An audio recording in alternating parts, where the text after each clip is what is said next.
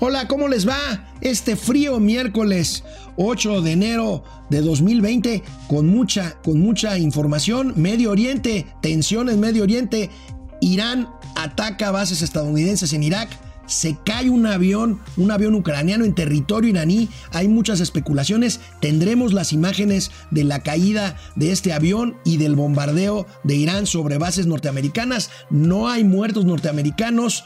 Eh, Trump guarda prudencia en su reacción y los mercados, los mercados internacionales volátiles. Problemas en el sistema de salud, se quejan pacientes por la desaparición del Seguro Popular. Todo esto aquí en Momento Financiero. Esto es Momento Financiero. El espacio en el que todos podemos hablar. Balanza comercial. Inflación. Evaluación. Tasas de interés. Momento Financiero. El análisis económico más claro. Objetivo y divertido de Internet. Sin tanto choro. Sí. Y como les gusta. Peladito y a la boca. Órale. Vamos, réjete bien. Momento Financiero. Ayer por la tarde, en cuanto se supo vía redes sociales y posteriormente en los portales noticiosos más importantes del mundo del lanzamiento de varios, de decenas de misiles eh, desde Irán en contra de bases militares estadounidenses en territorio del vecino Irak, bueno, pues los mercados financieros se pusieron nerviosos. Inmediatamente, como sucede en estos casos, pues lo primero en subir es el petróleo. Es el petróleo porque son zonas petroleras y al, pues al eh, ponerse en riesgo la distribución de petróleo, pues este sube de precio, pero también en los valores en los que se refugian los capitales ante la incertidumbre de estos conflictos. El dólar, el dólar y el oro. Pero ayer ocurrió una cosa interesante.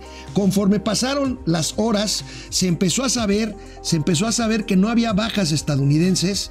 De hecho, se confirmó hoy que no hay muertos estadounidenses en este, en este ataque. De hecho, no hay muertos, según ya algunas versiones de organismos de inteligencia, lo cual hace suponer que lo que hizo Irak, Irán fue, pues ahora sí que eh, hacer como que atacamos eh, para, eh, digamos, quedar bien con sus bases internas en este conflictivo país. Y bueno, pues vamos a ver también la respuesta del presidente Trump. Pero bueno, los mercados. Hoy el periódico El, Economista, pues resume muy bien cómo simbran estos ataques, estos sucesos. Los mercados se fueron para arriba, oro, petróleo, el peso cae frente al dólar, por supuesto. Pero hay una cosa, hay una cosa muy interesante como les decía, conforme se fueron eh, conociendo detalles de este suceso, incluso el presidente Trump anoche iba a dar un mensaje, lo pospuso hasta para hoy por la mañana. Esto quiere decir que la cuestión no estaba, digamos, como en un principio se sabía o como en un principio se suponía de un ataque directo contra objetivos eh, militares y por lo tanto contra vidas humanas estadounidenses. Y bueno, si vemos esta gráfica, estas gráficas que también publica el día de hoy el periódico El Financiero, pues vemos cómo, por ejemplo, el peso se fue hasta 19 pesos, eh, digamos, eh, por ahí de las 8.40 de la tarde de ayer después del ataque, y luego se regresó hasta 18.89 cuando sucedió lo que les estoy comentando. Algo similar pasó con el precio de referencia del petróleo norteamericano, el West Texas, el Texas Intermediate, eh, este, que llegó a 65 dólares por barril y que se volvió a regresar a 63. Y lo mismo también con el oro. Es muy curioso, es muy curioso esto porque pues la información va y viene, pero Amigos y amigas de Momento Financiero, esto tiene que ver con mercados y por lo tanto pues hay que decirlo aunque parezca una nota de asuntos, de asuntos de política exterior, de asuntos internacionales.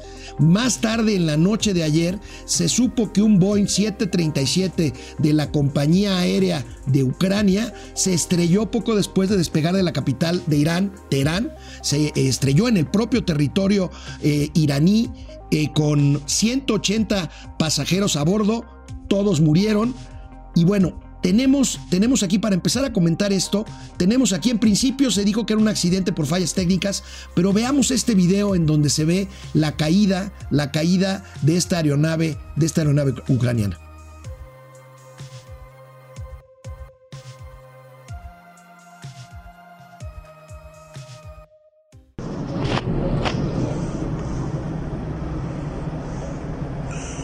هواپیما آتیش گرفته. شهریار فردوسیه بسم الله الرحمن الرحیم. خدای خود کمک کن.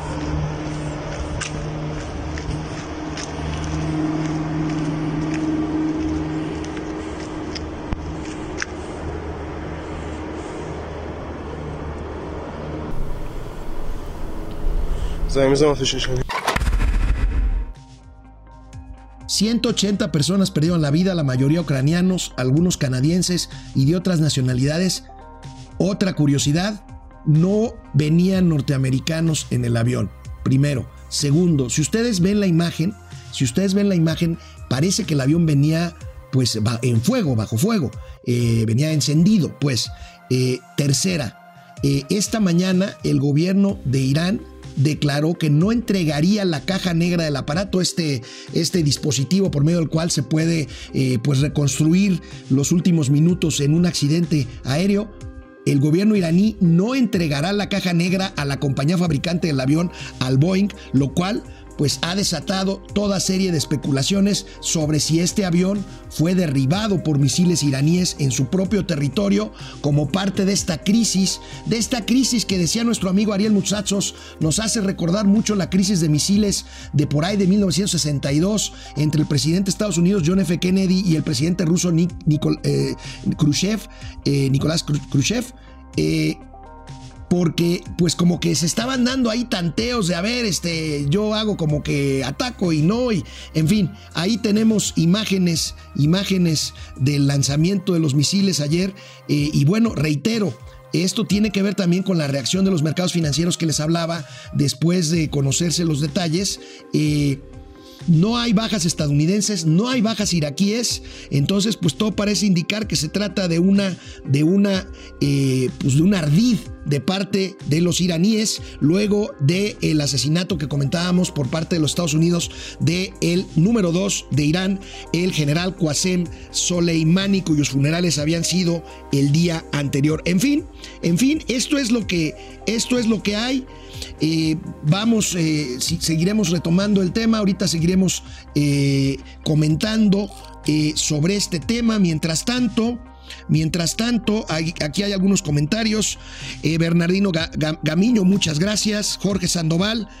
eh, con este ataque también empezó a subir el Bitcoin, es cierto, es cierto. Eh, Francisco Guerra, saludos. Guerra auténtica o solo un artífice para evitar recesión. Esa es otra teoría. Generalmente Estados Unidos lo hace para salir de, en este caso, un- una desaceleración económica. Francisco Guerra, los misiles en marcha y Mauricio de Pachanga. Está bien. Este, yo también quiero ser ñero, dice el hashtag.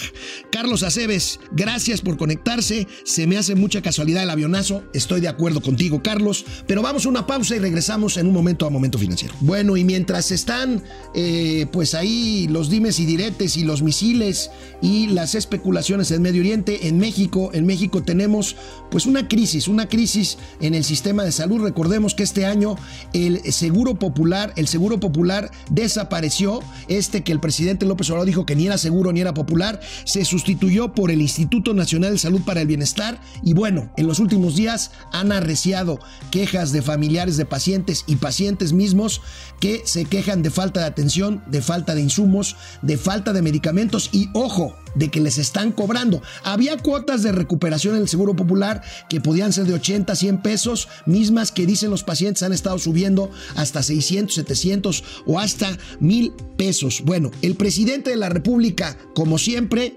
habla de boicots y de campañas y de campañas en su contra. Todo esto se ha ido atendiendo, hay resistencias porque existían estos monopolios, ha habido campañas para este hablar de desabasto, de falta de medicamentos,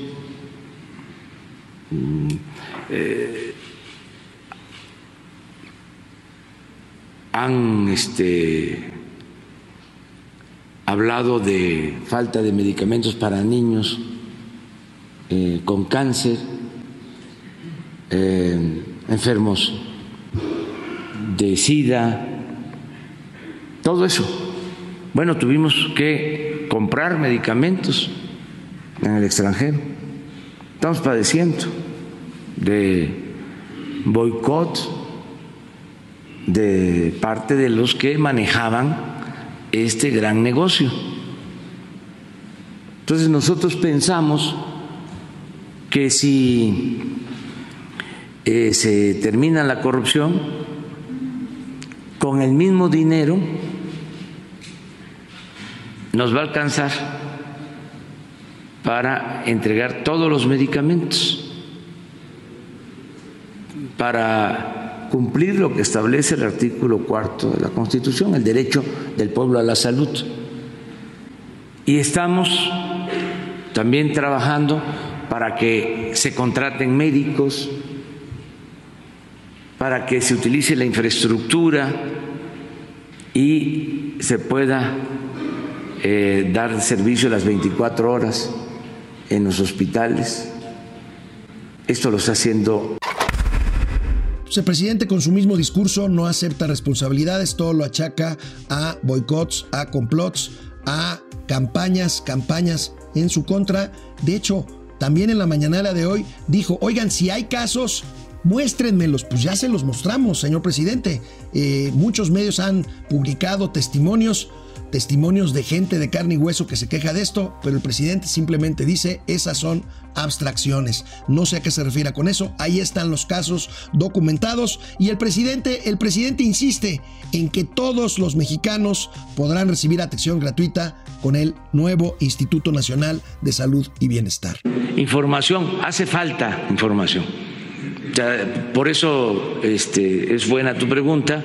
Vamos a seguir hablando, o sea, que la gente no debe de preocuparse si estaba inscrita en el Seguro Popular, pues va a seguir recibiendo y mejor su servicio médico. Para, ese, eh, para eso es este plan. Buenos días presidente, Alberto Morales del periódico El Universal. Eh, presidente, quiero preguntarle cuál es la... Bueno, ahí se cortó la pregunta, pero básicamente eso fue lo que dijo, lo, que dijo el presidente. Este eh, Sergio Medina Villela, bueno, ¿cómo están? Hola, Sergio, Liz Ramos, ya llegué. Qué bueno, Liz. Este, bueno, pues sobre este tema, sobre este tema, creo yo que así como pasó con el Huachicol, así como pasó con el sistema aeroportuario, aeroportuario, ahora con el sistema de salud, pues miren, no está mal corregir si había fallas, si había corrupción. El tema es garantizar que no se suspendan los servicios cuando corrijas. Me parece que vuelve a hacer falta una estrategia. Si el seguro popular no funcionaba, que tengo mis dudas, hay información de que el seguro popular funcionaba razonablemente bien en todo el país, bueno, pues corrígelo, pero sobre la marcha. No pongas en riesgo la vida de los pacientes, ni mucho menos la angustia, la integridad de los familiares que pues están recibiendo están eh, recibiendo pues muchos, muchos, muchas deficiencias, están siendo objeto de muchas deficiencias en, el, en la atención, en la atención médica. Bueno, pues ayer, ayer anticipábamos lo que finalmente ocurrió, eh, pues ante pues eh, ahora lo de Irán y la posposición de la presentación de alegatos en contra del presidente Trump para su impeachment, pues ayer, ayer, como lo anticipamos, el Comité de Finanzas del Senado norteamericano aprueba por mayoría el nuevo Tratado de Libre Comercio México, Estados Unidos y Canadá. Trump tiene aquí un panorama positivo, México también, porque pues hasta hoy le ha salido bien la estrategia y lo del Medio Oriente, bueno, volviendo a lo del Medio Oriente, hasta ahorita Trump va bien, va bien porque, bueno, no hubo bajas, este, en fin, eh, Irán como que se está replegando, eh, Trump yo creo que quiere mandar este mensaje de eh, supremacismo, pero no necesariamente le conviene una guerra abierta como la del Golfo Pérsico en los años 90, en fin, bueno, pues vamos a ver, ganará adeptos seguramente y el Temec viento en, viento en popa. Ahorita regresando del corte, hablaremos de colocación, de una colocación de bonos mexicanos, colocación en los mercados de deuda, pero mientras tenemos más comentarios. Jackie Muñoz, Estados Unidos tiene algo que ver aún, aunque digan que no. Ellos han de haber provocado ese accidente. Bueno, pues a ver, Jackie, esperaremos este, las, las, este, las informaciones que vayan fluyendo sobre este tema. Félix Reyes Garcilaso. Hola, Alex. Saludos a todo el equipo que hace posible Momento Financiero. Saludos a Félix, eh, Moni Velasco Delgado. Eh, pobrecito. ¿Yo? No, el presidente, ¿verdad? Nunca es su culpa y él siempre todo lo piensa y planea bien. Ok, o Mauricio, que está con austeridad republicana ahorita en el, en el jacuzzi. Eh, Cris Ayala, Nadie habla de los institutos de seguridad social de los estados. Sí es cierto, el ICEMIN en el Estado de México está en una auténtica crisis, cierto. Pensiones, medicina, servicio médico, terrible situación. Tienes razón, Cris. Querido Cris, los institutos de salud estatales también están en crisis. Claudia Valles López, pésimo, el presidente no sabe ni qué inventar.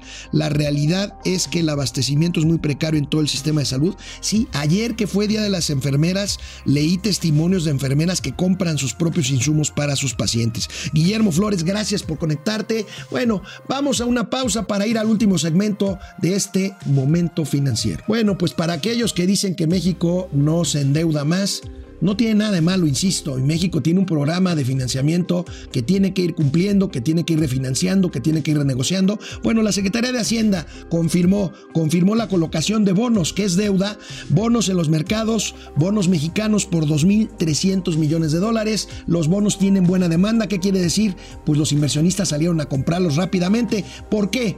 Porque se mantiene el interés, porque mantenemos la calificación, esa que muchos dicen que no importa, sí importa, pero sobre todo por altos y atractivos rendimientos, que en este caso en bonos a 10 años, o sea, con vencimiento en 2030, 3.25% libres y el 20 años 4.04% de, eh, este, de interés. Como podemos ver en este cuadro de nuestros eh, queridos amigos, saludos a José Manuel Herrera, editor de mercados de dinero de Excelsior.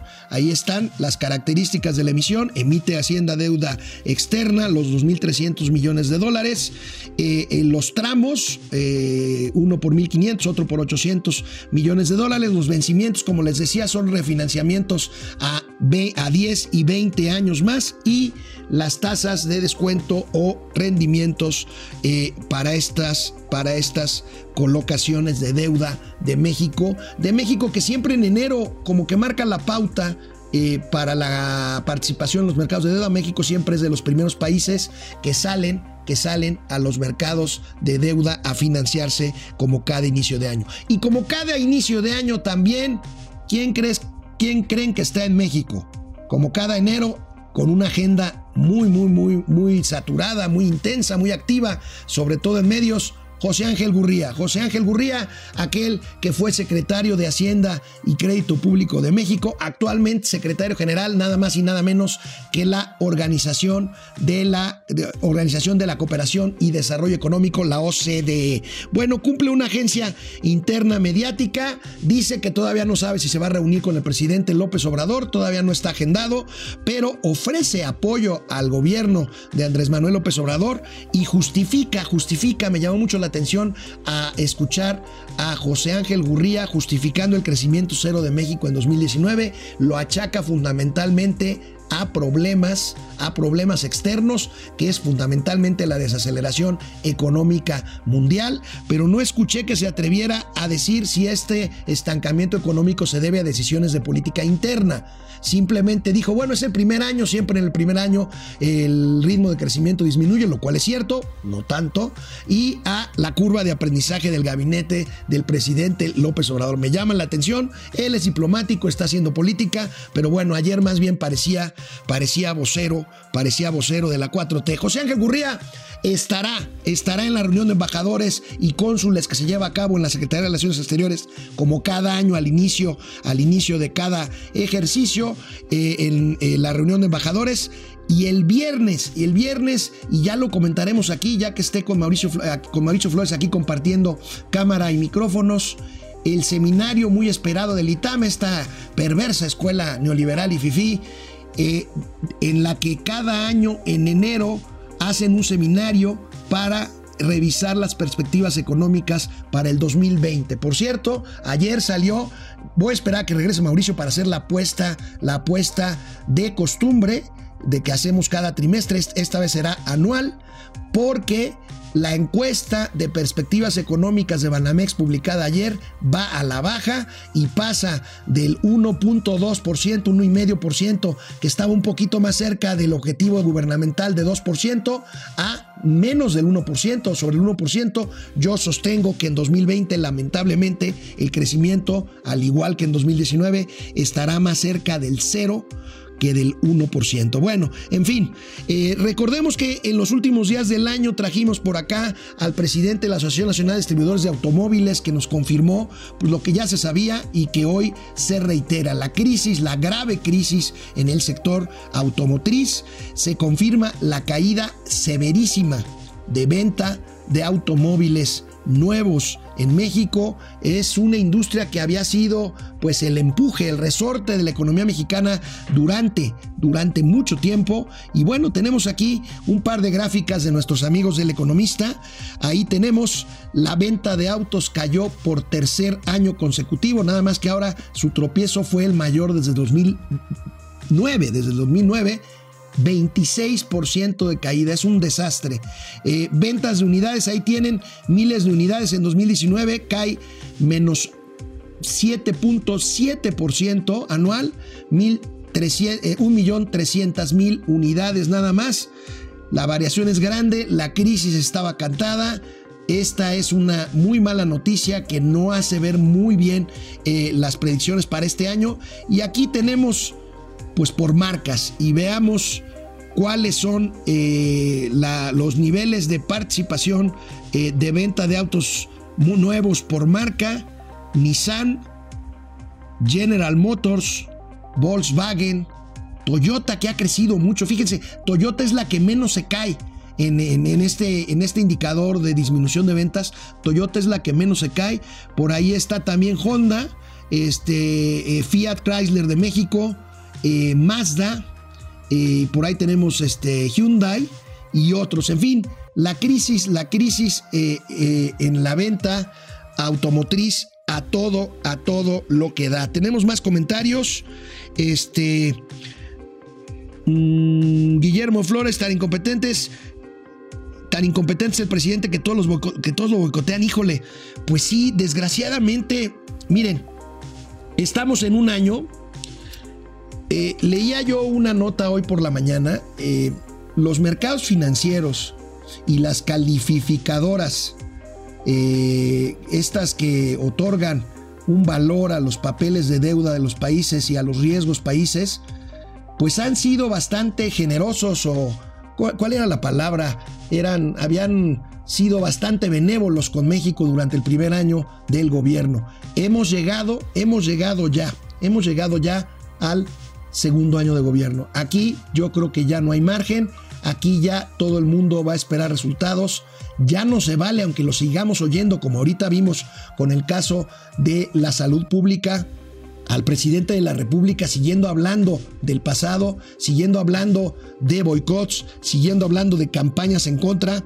Yo creo que ya es necesario ponerse, ponerse las pilas y ponerse a dar, a dar resultados, pero a dar resultados que no hablen. Hoy el presidente, hoy el presidente cuando los periodistas le dijeron, oiga señor presidente, usted nos pide que le demos nombres y casos concretos de desabasto de medicina y de falta de atención, pues les dijeron que el hospital el Hospital General de México y el presidente dijo, esas son abstracciones, no son abstracciones. Ahí está el nombre de los pacientes, los casos, el nombre de sus familiares y el nombre del hospital. Bueno, pues vamos a ver. Este año complicado, vamos a seguir nosotros aquí en Momento Financiero. Por lo pronto terminamos esta emisión. Nos vemos mañana, ya jueves, aquí en Economía, Finanzas y Negocios para que todo el mundo las entendamos. Vamos, réjete bien. Momento Financiero.